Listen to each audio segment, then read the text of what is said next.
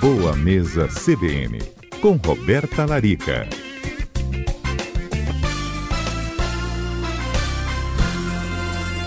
Começa agora com Roberta Larica, nossa nutricionista no Boa Mesa CBN. Tudo bem? Tudo jóia, e você? Tudo ótimo, Roberta. E hoje, com a sua ajuda, entendendo um pouco mais sobre como a nossa alimentação pode ajudar a quem sofre com a síndrome de Burnout que ficou muito conhecida, né? É, sobre a questão da, da, do profissional que fica fadigado, do estresse crônico, e isso acaba levando, inclusive, a outras consequências muito graves, né? A questão do desempenho profissional, também da questão do né, o organismo ficar debilitado, e por isso que é importante essa conversa, né, Roberto? Verdade, Fábio. Assim, o mais triste é que hoje, tanto a síndrome de Burnout como a fadiga crônica atinge em torno de 30% da população, né? A diferença entre essas duas síndromes é que a, a questão da síndrome de burnout ou de burnout é uma síndrome de esgotamento profissional, realmente, no ambiente de trabalho, né? Está associada ao estresse crônico, aquela pessoa que trabalha demais ou que tem prazos a serem cumpridos e não consegue lidar muito bem com o estresse no trabalho. E a fadiga crônica, ela pode acontecer também em decorrência de longos períodos de estresse. Uma pessoa que é multitarefas, é uma mulher que trabalha, tem que cuidar do filho, da casa, do marido e de mil coisas. Então também pode acontecer sintomas muito similares em relação às duas síndromes e que seria tratado da mesma maneira também com as mesmas dicas que eu vou passar aqui hoje, tá? É, e vale lembrar, Fábio, assim, quais seriam ah, os sintomas, talvez para quem não conhece nenhum dos dois, é, nenhuma das duas formas de se classificar, né? Porque, por que eu falei que são doenças, né? São síndromes e que são classificadas como doenças? Hoje a Organização Mundial de Saúde, na verdade em 2019, no final de 2019, eles classificaram realmente a síndrome de burnout como doença, tá? Uhum. Para que seja diagnosticado, para que não seja confundido muitas vezes e, tra e tratado né, de forma errônea com medicamentos para depressão, para transtornos de ansiedade, quando muitas vezes o que o paciente precisa é modificar questões relacionadas ao estilo de vida, ao, a, né, a saúde psíquica dele também, tá? É, sintomas em que estão envolvidos nessas duas questões, cansaço excessivo, falta de energia, aquele esgotamento, então essa pessoa tende a ter momentos do dia onde ela tem picos de energia, geralmente é noturno, e acorda muito cansado. São pessoas que dormem mal, acordam muitas vezes durante a noite, ou acorda por volta de 4 horas da manhã, que é onde a gente tem esse pico do hormônio do estresse, tontura, uma necessidade absurda de sal ou de açúcar, baixa imunidade também, queda de libido, dores pelo corpo, dores musculares, sintomas de depressão, a pessoa fica mais apática, mais mal-humorada, baixa satisfação profissional. Então, esses indivíduos eles podem ter todos esses sintomas ou alguns deles e serem diagnosticados com uma dessas duas síndromes, tá? Uhum. Junto a isso, Fábio, a gente tem que considerar que assim, além do nosso é, estilo de vida onde muitas vezes hoje nós somos multitarefas, mesmo, temos multitarefas, né? Às vezes, é, por exemplo, uma pessoa pode estar dirigindo um carro, ao mesmo tempo estar tá falando no telefone, ou estar tá digitando uma mensagem, ou estar tá pensando o que, que ele vai resolver daqui a pouco. É como se o nosso cérebro não parasse, né? E com isso, o primeiro passo para sair desse ciclo é a gente desacelerar.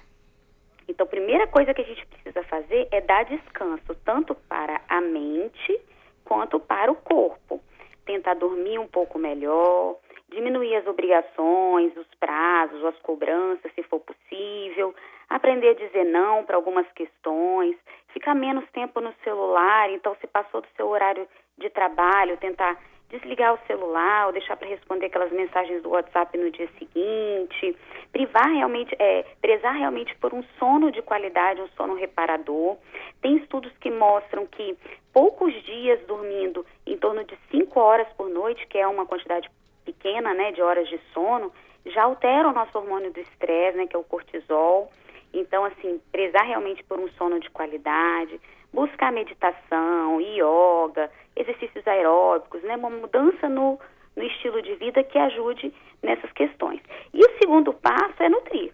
Aí vem a, a parte da, da nutrição, né? Como nossas células, elas dependem de nutrientes para funcionar e também para se recuperar ou para se curar, né? O que a gente precisa buscar é ter uma alimentação variada, colorida, mais saudável possível, orgânica, aumentar a ingestão de gorduras boas como abacate, coco, azeite, as castanhas, a chia, a linhaça, aumentar proteínas de boa qualidade, como os peixes, como os ovos também, aumentar a ingestão de alguns, algumas vitaminas específicas, sabe?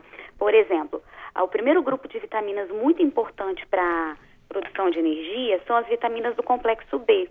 E essas vitaminas, elas se encontram em muitos cereais e muitos carboidratos, ah, como tá. a banana, a banana da terra, o inhame, a batata doce, o aipim, aveia, granola tem complexo B, as leveduras têm complexo B também. Tudo que é integral tem mais complexo B, então arroz integral, a farinha de trigo integral também. Ah, esse recado é bom. Tudo que é integral tem mais vitamina do complexo tem mais B. vitaminas do complexo B. Refinado, então arroz branco, farinha branca, se perde muita vitamina do complexo B nesse processo de refinamento dos alimentos, Entendi. de tá? Aumentar a ingestão de vitamina C. Vitamina C a gente encontra onde? Laranja. Limão, acerola. Limão, acerola. Cenoura tem? Isso aí. Cenoura tem menos, tem mais beta-caroteno. Ah, tá. Beta a C, ela tá muito nas cítricas. Tudo que é bem cítrico tem bastante vitamina C. Com exceção da goiaba, que não é tão cítrica, mas tem bastante vitamina C também. Tá na época de goiaba aí, viu? Tá na época da goiaba aí, ó, uma opção legal. O zinco e o magnésio também que são minerais muito importantes para a gente administrar melhor o estresse. O zinco e o magnésio a gente encontra nas castanhas, encontra na semente de girassol, na semente de abóbora, no gergelim. Né? Às vezes tem pessoas que falam, ah, Roberto, eu não gosto muito da castanha, ou ah, a castanha encarece muito a minha dieta. Compre a semente de abóbora, semente de girassol, gergelim, que são sementes muito mais baratas e tão nutritivas quanto também. Tá?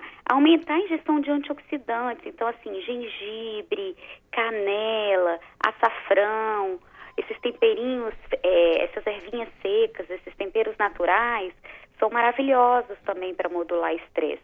E tem alguns fitoterápicos, algumas plantas, que aí a gente já precisa de uma prescrição nutricional, Fábio, que é a rhodiola rósea, a ashwagandha, o cordíceps, que é um tipo de cogumelo, o gengibre em cápsula, que a gente consegue utilizar também, que são extratos utilizados para aumentar a resistência física em um período de estresse, para que esse paciente não chegue em exaustão. Ou se ele já chegou, que a gente ajude a recuperar o estado nutricional desse indivíduo. E vale lembrar, Fábio, que uma, um erro muito comum que as pessoas cometem quando elas estão em fadiga crônica, ou em exaustão, ou em burnout. Elas aumentam a ingestão de café. É, né? imagino. eu fiquei pensando nisso na hora quando você falou isso. Eu, hum, é, café. Não é? É verdade. E a cafeína, por mais que ela pareça que dá mais energia, eu acho que a cafeína e o açúcar, na verdade, assim, eu acho que o açúcar também, Juntos, né, Fábio? É, ainda As mais. pessoas estão cansadas, vão pro docinho, acham que o docinho vai dar mais energia. Mas, na verdade, são dois compostos que vão minar o no nosso estoque de nutrientes. Pode até dar uma falsa impressão de energia naquele momento, mas depois vai depletar outros nutrientes, vai piorar esse estado clínico também. O álcool também é uma outra questão. Porque muitas, muitas vezes, né, o indivíduo, quando está é, sob estresse crônico, a tendência é a pessoa chegar em casa à noite e querer uma cervejinha, né, uma dose de alguma bebida alcoólica para relaxar e dormir melhor. Mas o álcool, ele piora esses hormônios do estresse, dá uma falsa impressão de relaxamento, mas a qualidade do sono é piorada. Então, esse sono não vai ser reparador também. Então, o recomendado seria buscar chás, a própria melatonina com prescrição médica, se houver necessidade, condutas né, de suplementação ou alimentação que ajudem na melhora desse sono também. Uhum. Ótimo. É, Roberta, se a gente que tem né, é, dias mais, mais vezes né, consecutivos, até pela rotina que a gente vai construindo, cada vez de maior estresse, né, a questão do sono, até uma pesquisa aqui que a própria CBN já discutiu com os ouvintes, que a população está dormindo cada vez menos, segundo a Sociedade Brasileira do Sono, é, a gente tem que estar tá muito mais atento a essas dicas que você traz hoje, inclusive. E na verdade, Fábio, assim, se a gente for pensar pequenas modificações que a gente possa fazer no dia, já fazem grande diferença.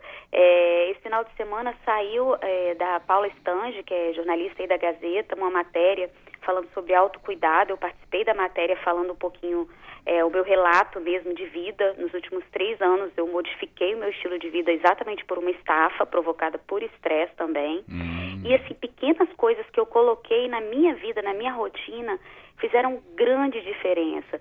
Do tipo, na hora do almoço, você não está com o celular ligado, com a televisão ligada, você conseguir ter aquele momento para você sabe? Quando acorda, o momento que eu acordo, passo meu café com calma, no silêncio, sinto o cheirinho do café. É uma espécie de autocuidado, né? De mindfulness. Então, a gente buscar, às vezes a gente fica achando que a gente precisa ter, ah, eu tenho que ter uma hora de atividade física, eu tenho que é, fazer minha dieta impecável o dia todo. Mas às vezes pequenas questões que você vai modificando já fazem uma grande diferença né, à noite, cheguei do trabalho, não pensa mais em trabalho, não pega mais o celular, não fica em redes sociais né, após as 8 horas da noite, deixa sua mente descansar, vai ver uma coisa divertida na televisão, vai ler um livro, tenta dormir cedo. Então, assim, pequenas modificações que a gente vai fazendo, né, que são, querendo ou não, é um autocuidado, né, porque às vezes as pessoas falam de autocuidado, acha que é ir para uma clínica de estética, ir para um spa. É, no spa e ficar. Né? Tudo que depende muito de questões financeiras, mas Sim. não é bem assim. Tomar um banho relaxante, sentir a água bater no seu ombro, preparar a sua própria comida, que seja duas vezes por semana você conseguir fazer o seu jantar, preparar a sua comida é uma forma também de relaxamento, de alívio do estresse. Eu brinco com minhas pacientes que quando elas veem bolo, na receita de bolo no meu Instagram durante a semana à noite, é porque eu cheguei estressada em casa. Eu já vou direto para a cozinha fazer bolo. Eu nem como bolo, só, é só pelo fato de estar fazendo aquela receita, sentindo aquele cheirinho, aquilo me acalma. É uma forma de, de autocuidado, claro. de alívio do estresse. Então, acho que cada um sabe, né? Aonde o, o, calo aperta e como sair daquilo ali. A, gente, a verdade é que a gente sabe, mas a gente muitas vezes espera o nosso corpo dar o, alarme, né, dar o sinal vermelho para realmente parar para uhum. se cuidar. Essa acho que é a maior constatação de todas. A gente sabe, mas vai adiando, vai esperando. Ah, no próximo feriado, ah, quando meu filho acabar as provas. Isso, não, não dá para esperar. É, não dá. É, Porque então isso é é uma alimentação, é, vai se acrescentando cada dia um pouquinho, um pouquinho, um pouquinho, quando você vê. Às vezes o mínimo, é, é, aquele mínimo, aquele nervoso mínimo, vai desencadear realmente outros problemas maiores que você nem percebeu antes. É, e, e, eu digo que assim, é uma constante busca pelo equilíbrio, sabe, Fábio? Por isso, é. Todos os dias. Ninguém é, é zen 24 horas, 360 dias do, 365 dias do ano, nem os monges.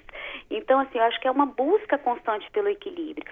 Se eu estou mais cansada hoje, então que eu me permita dormir mais cedo, descansar, tomar um banho com calma, me alimentar melhor, para que amanhã eu possa acordar mais bem disposta. Então, é a gente começar a escutar o corpo e dar uma pausa nos pequenos momentos em que a gente precisa, antes dele chegar à exaustão porque muitas vezes quando chega nessa fase da fadiga crônica e do burnout, leva em torno de seis meses para a gente conseguir tirar um paciente dessa condição e melhorar essa produção de energia e esse indivíduo falar, bom, agora eu estou bem. Então, assim, leva muito tempo, né, Fábio? É, isso aí. Roberta, deixaremos tudo lá então, no nosso espaço, também em podcast, para os ouvintes terem acesso a essas orientações para diminuir, inclusive, esse ambiente de estresse e também como trazer a alimentação como aliada contra o burnout. Isso mesmo, eu vou deixar, no, tá no podcast, vou compartilhar também no meu Instagram e vou deixar uma surpresa para os ouvintes ali também. Olha, legal, hein? Ro, doutora Roberta Larica, só lembrando quem não tiver. Gosto de surpresa também. Roberta, obrigado, viu? Tchau, até a próxima, Fábio. Até a próxima.